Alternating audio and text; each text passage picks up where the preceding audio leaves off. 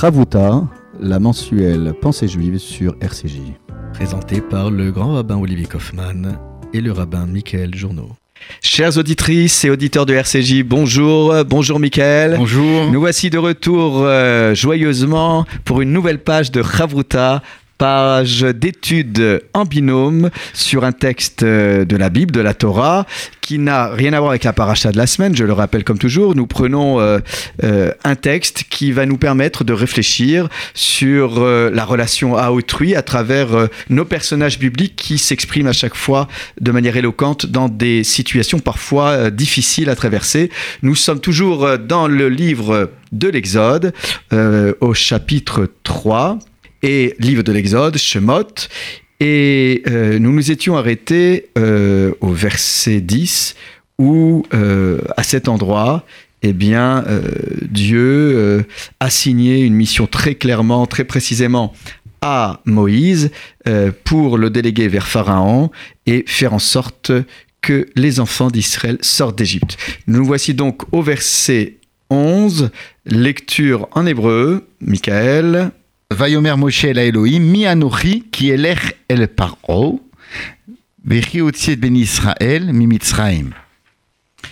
Moïse dit à l'Éternel, Qui suis-je pour euh, aller en direction de Pharaon et pour faire sortir les enfants d'Israël de l'Égypte?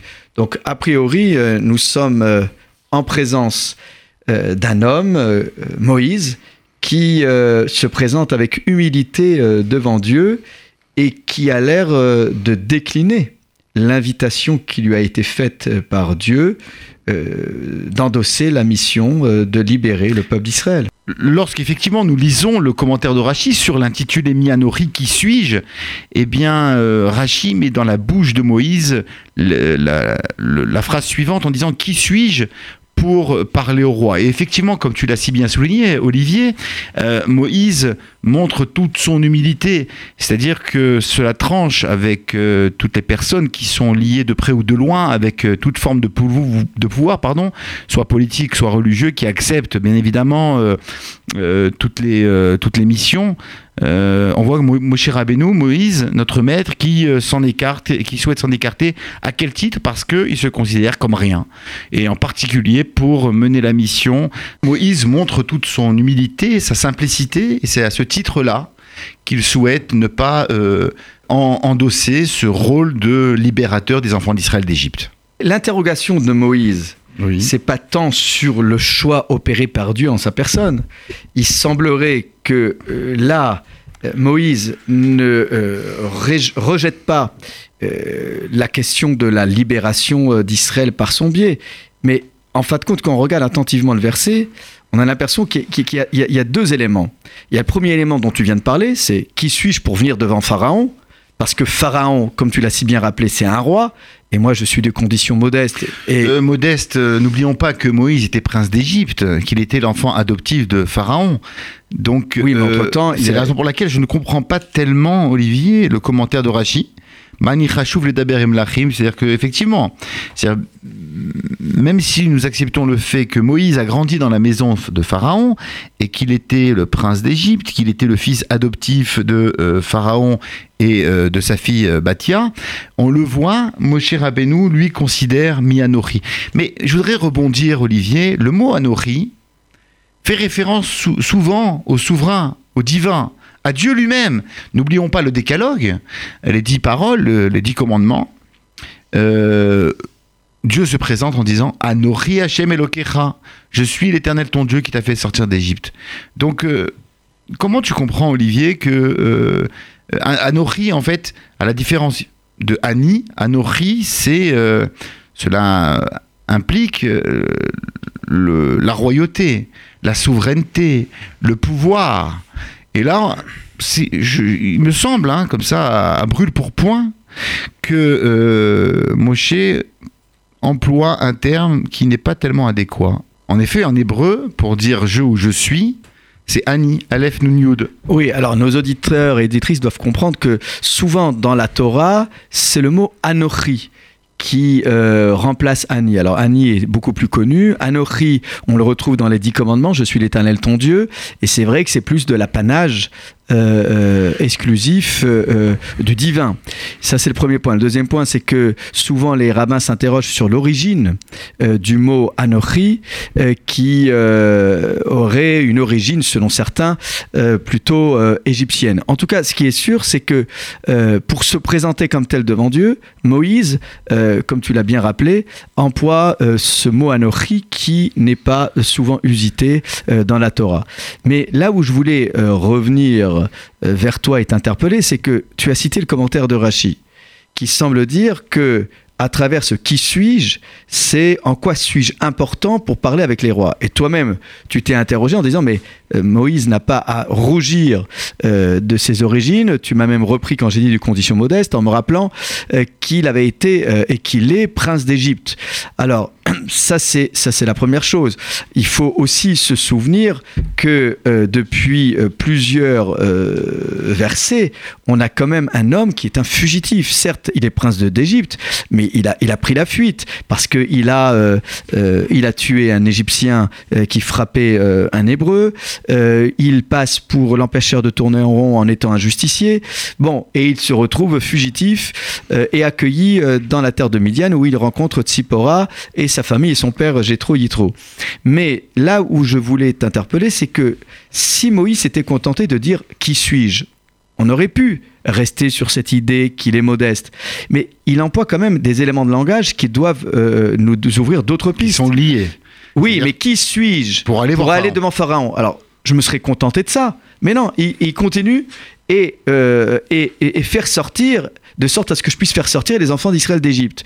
Donc, ça veut dire qu'il ne remet pas juste en question euh, sa capacité à se présenter devant Pharaon, même et, même pas euh, faire sortir les enfants d'Israël, c'est qu'il là il met euh, en, jeu un, autre paramètre, et c'est le, le Ktav Sofer qui est un commentateur, le, fils du, du, Khatam Sofer, qui dit la chose suivante, c'est qu'en fait ce que veut dire Moïse, c'est pas tant euh, qui s'étonne du choix en sa personne comme futur guide et libérateur d'Israël, puisque a priori il devrait être honoré d'une telle euh, mission et invitation.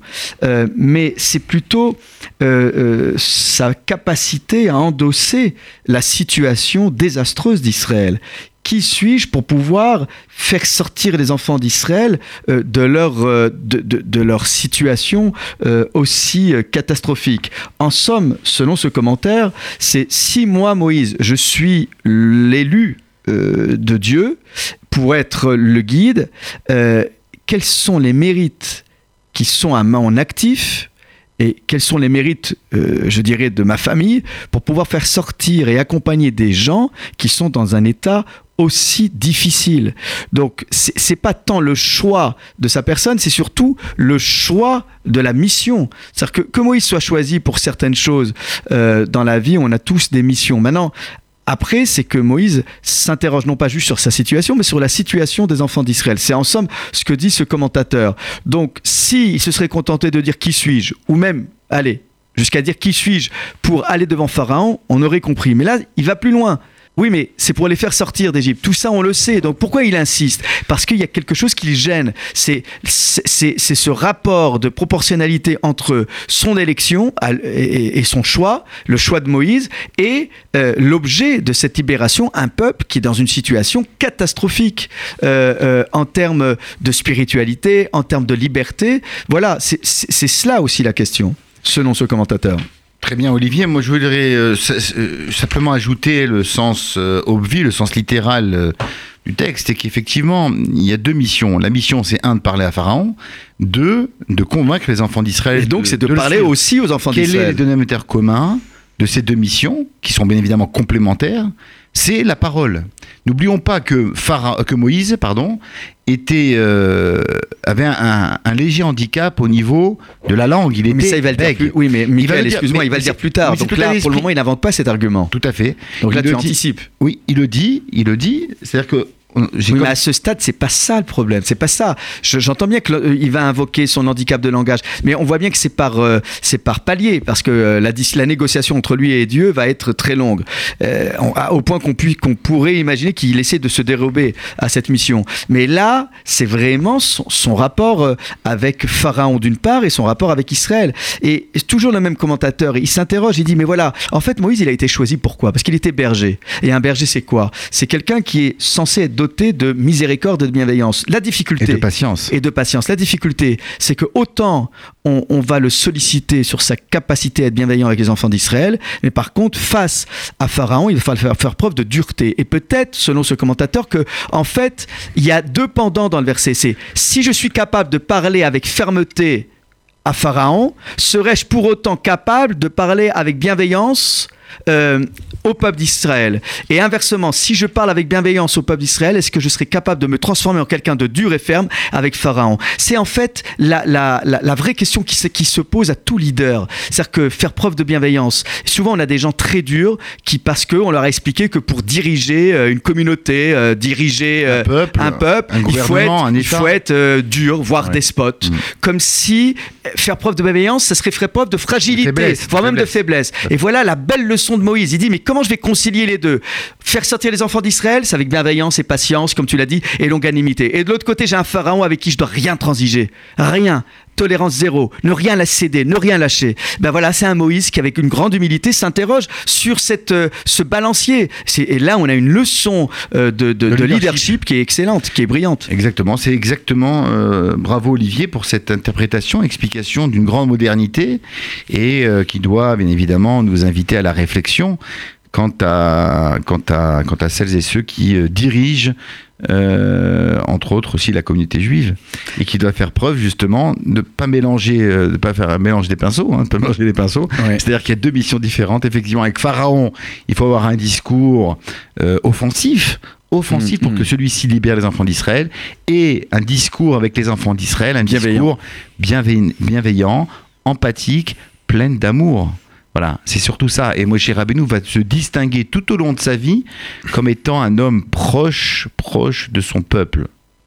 Oui, cette proximité-là, c'est euh, toute la question. Être proche de son peuple et garder une distance de sécurité, pas de familiarité avec Pharaon, parce que alors avec lui, il faut être euh, vraiment ferme et préserver euh, cette distance qui sied à toute négociation diplomatique ou politique. On le sait bien, trop de tapes de amicales dans le dos dans ce genre de négociation, on sait parfois ce que ces situations, euh, ce à quoi elles peuvent nous conduire. Alors, ça, c'est euh, donc ce ce- cet ensemble du verset qu'il faut lire en fait euh, d'une seule traite. Maintenant, c'est vrai que quand on regarde le commentaire du rabbin italien, le Sforno, Mhm. alors lui, il lit autrement. Il lit pas qui suis-je, il dit mi qui est l'air, qui suis-je pour aller? Euh, C'est-à-dire qu'en fait, c'est pas juste une interrogation sur sa propre personne. Moïse ne s'interroge pas juste sur ses capacités propres, c'est aussi s'interroger sur sa capacité de conviction et de mise en garde. Serais-je non pas juste suffisamment convaincant, mais serais-je suffisamment offensif, comme tu l'as si bien dit? Donc le, Sforno parle de atra, d'avertissement. C'est-à-dire que, euh, voilà, un rappel à la loi, euh, un rappel euh, aux principes généraux qui gouvernent toute civilisation, c'est-à-dire les libertés humaines. Euh, voilà, est-ce que Pharaon va m'entendre? Donc en fait, qui suis-je pour aller, pour aller dans le sens, qui suis-je pour pouvoir être en mouvement et faire bouger les lignes? Voilà, voilà ce que le commentaire peut nous amener à méditer. Et bien évidemment, lui aussi parle de mérite. Alors il y a les mérites de Moïse d'une part et puis les mérites du peuple d'Israël. Conjuguer tout cela, est-ce que ça nous permet d'envisager une libération? Donc en fait, Moïse s'interroge tant sur les mérites d'Israël que sur ses propres mérites pour que cette conjugaison et cette combinaison se fassent à merveille. Olivier, juste, euh, j'aimerais euh, t'interpeller sur euh, le fait qu'on a affaire à un humain qui résiste au divin. C'est quand même assez incroyable. On voit Moshe Rabbeinu, Moïse, notre maître, entamer un véritable dialogue, un véritable bras de fer avec le divin. C'est-à-dire que c'est pas, c'est loin d'être un béni oui oui, qui euh, s'exécute. hein. c'est Moshe Rabbeinu qui va, euh, qui va résister à la volonté, à la demande ou à l'exigence de Dieu. Et Dieu va tout faire pour le convaincre, non pas avec la force, non pas en imposant sa volonté par la force et la violence, mais par le dialogue. Et ça, et ça, ça mérite d'être souligné, Olivier. C'est ça la, la, grande originalité de la tradition juive, c'est que Dieu aime qu'on lui résiste. Dieu n'attend pas de l'homme à que celui-ci devienne un, un oui, un soufif, ou, un, ou se soumettre à la volonté de Dieu. Et c'est toute la raison d'être de l'étude de la Torah, de l'étude critique et l'analyse critique de l'ensemble de nos textes de la tradition. Le Talmud n'est qu'un questionnement infini sur justement l'esprit et la lettre de la tradition écrite, c'est-à-dire la Torah. Oui, tout à fait. Et c'est euh, cette confrontation-là, elle est, euh, elle peut choquer plus d'un. Euh, c'est Mm. vrai que n'est pas Moïse qui veut, mais de, de résister d'une façon élégante. hein, il faut quand même en convenir. Mais nous avons eu d'autres personnages comme Abraham qui a résisté dans d'autres contextes, certes, mais pour défendre la vie de Sodome et Gomorre et de négocier avec Dieu. Mm. Donc là, on a quelqu'un qui ne négocie pas, mais qui pose toutes les questions qui nécessairement vont conditionner l'acceptation ou non de la mission de libérer le peuple d'Israël. Olivier, la question que je te pose, c'est pourquoi? Alors, au-delà de l'humilité euh, intrinsèque euh, de Moïse, qui l'empêchait justement d'a- d'a- d'avoir un, rôle euh, d'avant-garde, de, médiateur et de libérateur, pourquoi Moïse refusait-il eh bien, cette mission Qu'est-ce qu'elle avait de particulier? J'ai vu un très joli commentaire, j'espère pouvoir le trouver, ce sera plus tard, mais je pense qu'on va le partager tout de suite ensemble, Olivier. C'est qu'en vérité, euh, le dialogue entre Moïse et euh, Dieu au buisson ardent a duré sept jours. Sept jours et sept nuits. Dieu a mis sept jours et sept nuits pour convaincre Moïse d'aller libérer les enfants d'Israël. Et qu'en était la raison? C'est assez extraordinaire. C'est, en vérité, les commentaires expliquent, c'est que Moshe, Moïse, ne, avait craignait de prendre la place de son frère Aaron. C'est une, c'est une telle belle- tellement belle histoire. C'est-à-dire que Aaron, c'est Rachid qui le dira plus tard, Aaron était le prophète du peuple d'Israël en terre égyptienne. Il voulait en aucun cas, Moshe ne voulait en aucun cas prendre la place et froisser la personnalité de son frère Aaron. À tel point que le psalmiste Tehilim dit Inematov ou Manaim Shevet Achim Gam Yachad, qu'il est beau et qu'il est joli de voir deux frères qui siègent ensemble. Et les rabbins expliquent de qui on parle On parle de Moshe Aaron. Et effectivement, Olivier, nous qui avons étudié tout le livre de la Genèse euh, à l'aune de, euh, du respect et de l'altérité, du, rap- du, rapport, du rapport à l'autre, on voit que c'est la première fois, c'est le premier cas de figure, on voit deux frères qui s'aiment puissamment et si euh, fraterne- fraternellement. Et d'ailleurs, on va le voir, c'est que euh, Dieu va lui dire, Dieu va lui dire plus tard, Aaron vient vers toi et euh, il- son cœur se réjouit, c'est-à-dire qu'il est heureux, il est heureux eh bien de que tu euh, que tu euh, que tu ailles libérer les enfants d'Israël et plus que cela, il va t'accompagner. C'est les deux qui vont aller devant Pharaon. Donc en somme, quand il dit qui suis-je, c'est il le dit en pensant à son frère. à son frère Aaron. Oui, C'était son de- de, étalon. fraternité. C'était sa référence. Très bien, c'est sur cette idée de référence que nous allons faire une petite pause musicale. לך דודי לקראת קהלה ונשבת נקבלה לך דודי לקראת קהלה ונשבת נקבלה שמור וזכור בדיבורי אחד ישמיענו אל המיוחד אדוני אחד ושמו אחד לשם ולתפארת ולתהילה לקראת שבת לכו ונלכה כי היא מקור הברכה וראש מקדם נסוכה סוף מעשה במחשבה תחילה לך דודי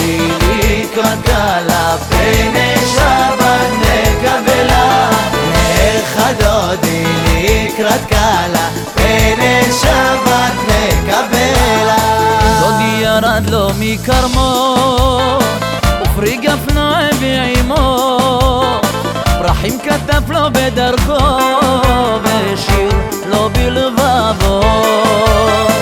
חמה שקעה במערב וכבר מאז זרח כוכב מלאה שבת עד זהב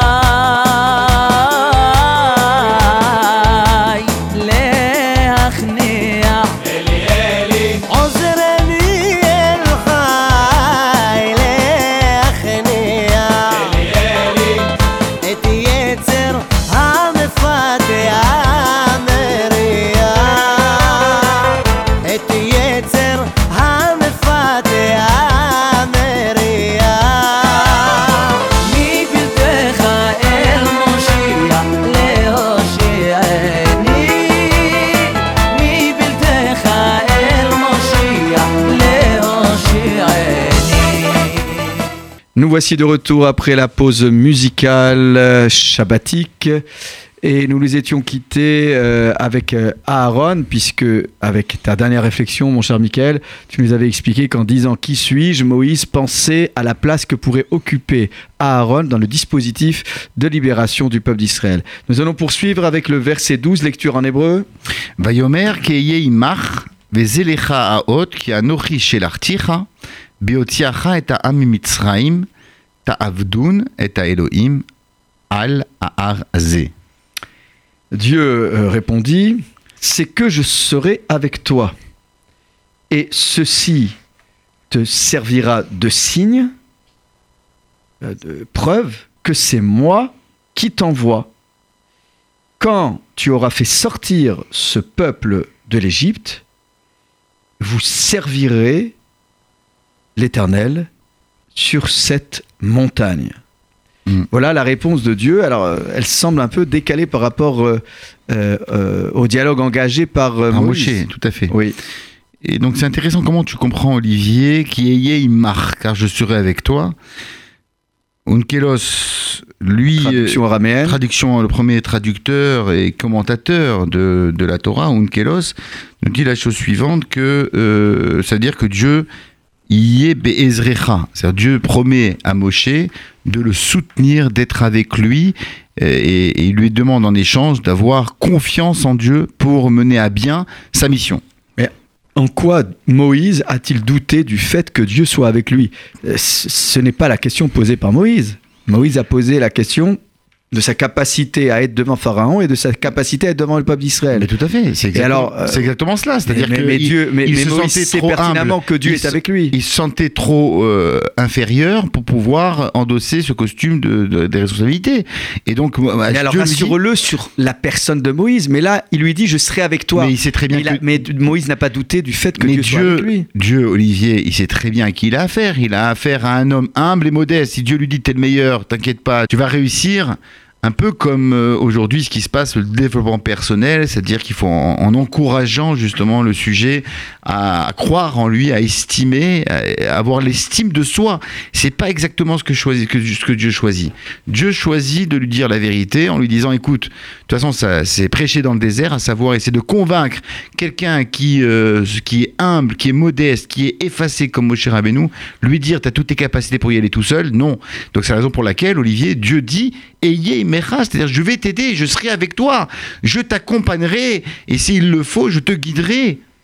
Alors, j'en- j'entends ce que tu dis. C'est Merci Olivier d'entendre. Déjà, c'est déjà un bon pas. ces commentaires euh, Mhm. dans d'autres euh, euh, exégèses proposées par euh, des rabbins comme le Or HaChaim Akadosh qui lui aussi renforce les propos que tu viens d'évoquer, c'est-à-dire que quand Dieu lui dit je serai avec toi, c'est même chez Pharaon, je serai avec toi, de sorte que ta grandeur, ta grandeur, celle que tu incarnes, la couronne, celle que tu portes, euh, eh bien, euh, ne nous trompons pas, euh, elle, sera, elle, elle sera belle, elle sera brillante, parce que je serai avec toi.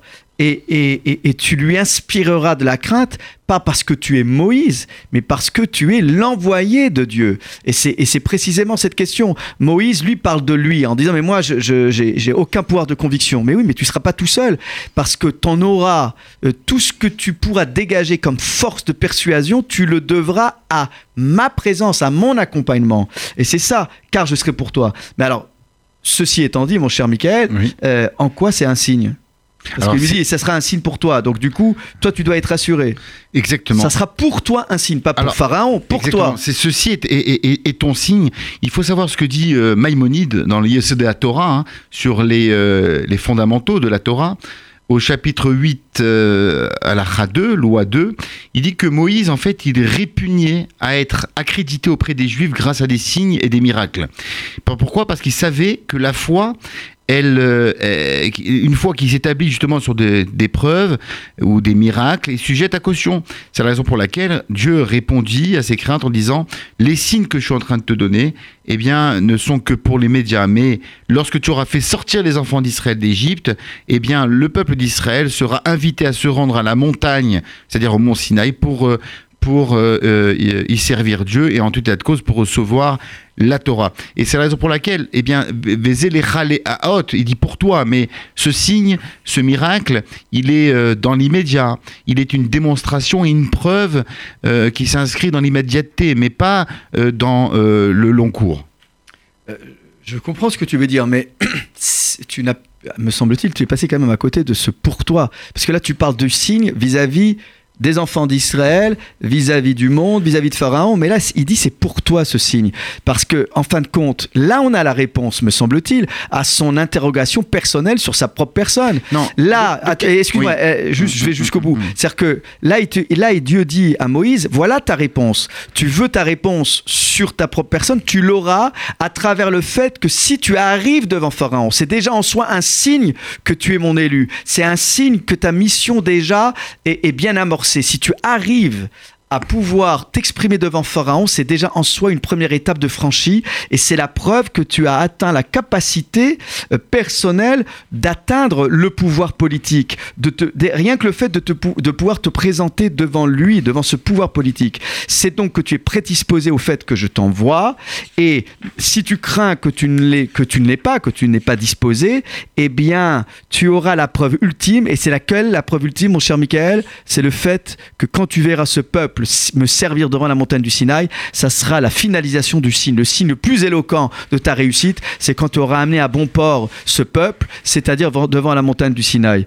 Et là, on a des réponses, pas juste par rapport au destin d'Israël, mais on a aussi une réponse par rapport au destin personnel de Moïse. Mhm. Voilà, ton aboutissement personnel, ton épanouissement personnel, c'est de voir non pas juste ce peuple libéré, mais se voir ce peuple servir librement, exercer sa liberté de culte en acceptant la révélation de la Torah devant, la, le Sinaï. Parce que sinon, on peut s'étonner euh, du, du caractère prématuré. Pourquoi Dieu parle tout d'un coup déjà de la montagne divine? On est encore en Égypte, Exactement. on est devant le buisson ardent et tout d'un coup il parle. Parce que voilà, le signe, le signe final, c'est que si tu arrives à les amener, voilà, c'est c'est un peu comme des parents. Souvent les parents ils disent voilà, je- moi j'amène mes enfants sous le dé nuptial et j'ai accompli toute ma mission. Bon, bien qu'on reste les enfants de ses parents jusqu'au bout, même quand on est marié, on vient toujours consulter ses, parents. Mais c'est vrai que souvent, il y a cette image, voilà, des parents qui amènent sous le dé nuptial leur enfant comme si euh, il y avait quelque chose de très particulier. Petite anecdote personnelle, mon cher Michael, Oui. je me souviens que l'un de mes premiers mariages que j'avais célébré au Vosges, à la place des Vosges, euh, euh, le couple était accompagné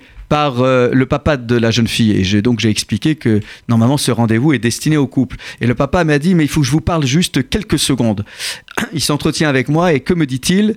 Il me dit, monsieur le rabbin, sachez, sachez juste, hein, c'est pour information, que quand j'étais à côté du berceau de ma fille, je pensais déjà au moment où j'allais la prendre euh, à mes bras pour l'accompagner euh, sous le dénuptial. Donc tu vois, des fois il y a des bon, ça peut paraître un peu décalé comme image, mais voilà, il y a cette idée, voilà. Voilà, et le dénuptial qui est la symbolisation de la symbolique pardon de, de la montagne du Sinaï. Donc en fait, Dieu dit déjà à Moïse, voilà, on est devant le buisson ardent, on parle d'un événement qui est vraiment très loin et ça sera le signe final. Voilà pourquoi il y a l'évocation euh, du mont Sinaï. Alors, très jolie explication et exemple euh, ô combien euh, extraordinaire, Olivier.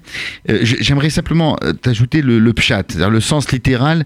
C'est quoi de, de quel signe Dieu parle? Eh bien, Ah. il lui parle de ce signe du buisson ardent. Ah, Et la meilleure voilà, oui, preuve, oui. c'est le Rabbeinu. C'est un rabbin qui s'appelle Rabbeinu Miyuchas. Il explique, c'est la raison pour laquelle le, le temps qui est employé, à- qui est anori chez l'artira, Hmm. Hein, c'est euh, Anisholé Achotra, je, je t'envoie, c'est un temps, le temps présent. C'est-à-dire que euh, Dieu parle à Moïse en disant ce signe-là de ce fameux buisson ardent qui ne se consume pas, c'est ce que tu vas transmettre euh, aux enfants d'Israël pour qu'ils puissent te croire. Oui, c'est vrai que d'une certaine manière, euh, tu nous réconcilies un peu avec le texte en, fait. en- en- en- en parlant du signe présent. Parce que c'est vrai que parler de la montagne du Sinaï comme un signe futur, Oui. généralement le signe c'est toujours au présent. Il est vécu de manière exaltée. Mm. Et, et le signe présent immédiat, c'est le buisson ardent. Donc si on se colle au texte, tu as raison de reprendre les choses les plus simples qui sont les plus évidentes, mais qui parfois voilà, euh, ne sont pas toujours appréhendées comme il faudrait. Donc merci Michael. Euh, juste pour ajouter, c'est-à-dire que les enfants d'Israël ont besoin d'images.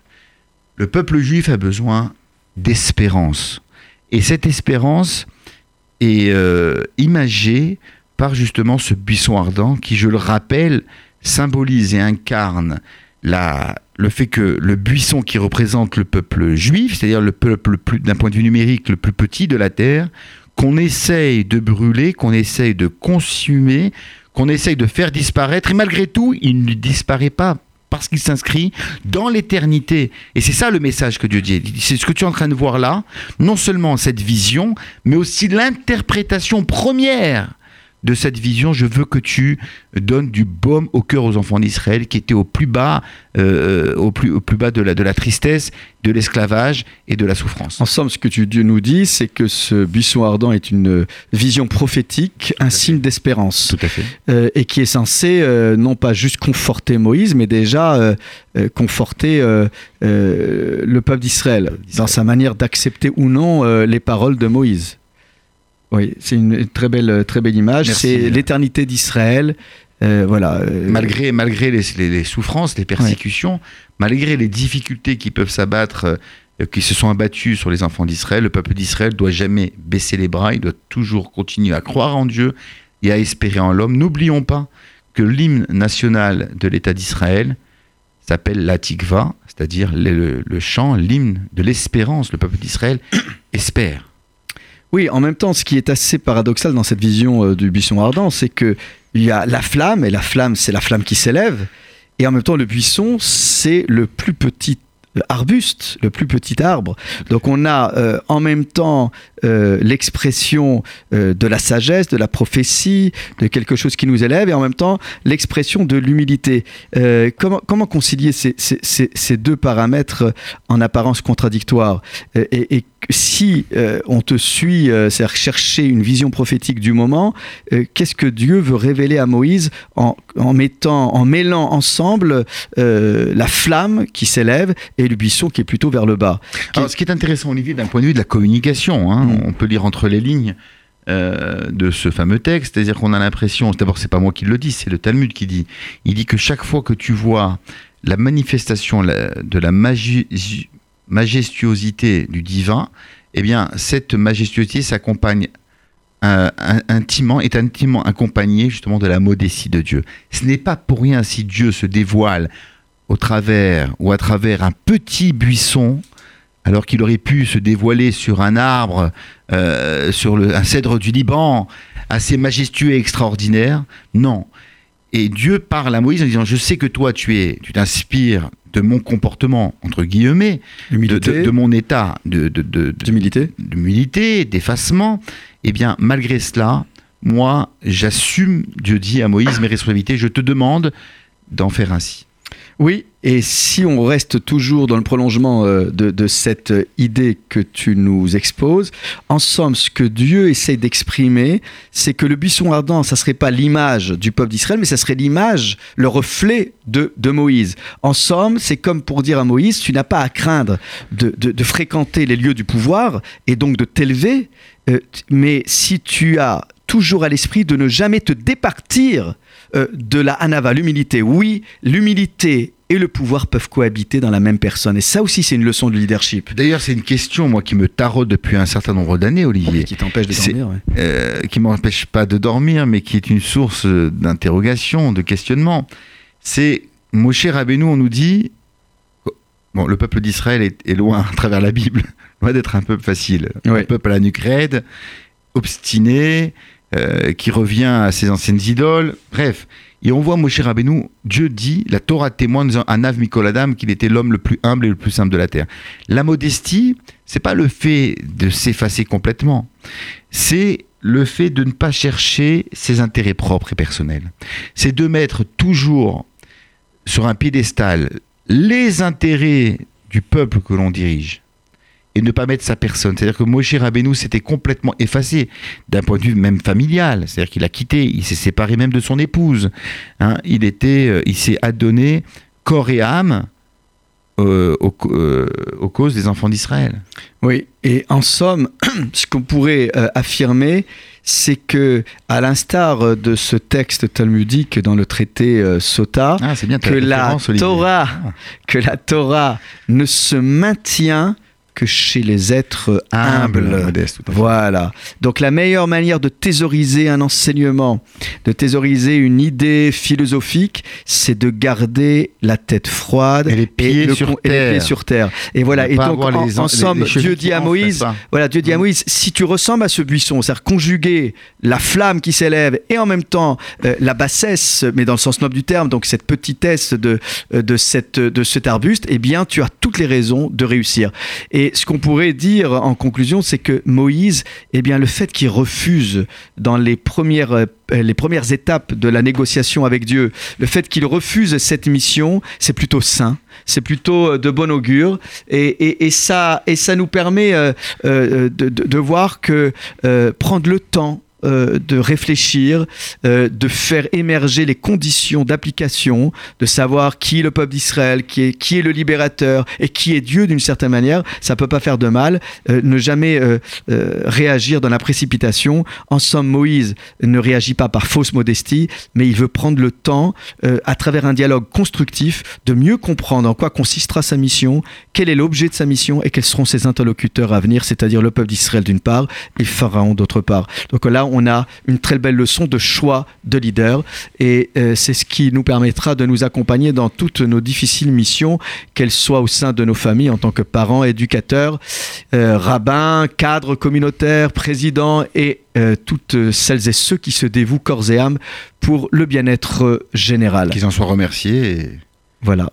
Merci, euh, merci Michael. Merci Olivier pour cette page de Havruta qui était euh, Un moment précieux un moment et précieux, privilégié pour euh, chacun d'entre nous et j'espère qu'il en est de même. Il en est de même pour nos auditeurs Ouais. et auditrices.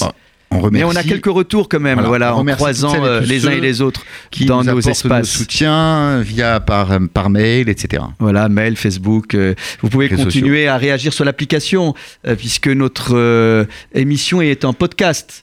Euh, sur l'application de RCJ Et on remercie, et on euh, remercie nos techniciens, notre euh, technicien Daniel, Daniel. et également la directrice Paul Henriette Lévy. Et je rappelle qu'il est encore temps de faire votre don pour la Tzedaka et d'exprimer votre solidarité à l'endroit de l'appel national pour la Tzedaka. Soyez généreux et n'oublions pas toutes celles et ceux qui n'ont pas toujours de quoi manger ou de quoi se réchauffer dans cette période hivernale. Merci pour eux et à très vite. À très Shabbat vite. shalom. Shabbat shalom à toutes et à tous. Ravuta, la mensuelle Pensée juive sur RCJ.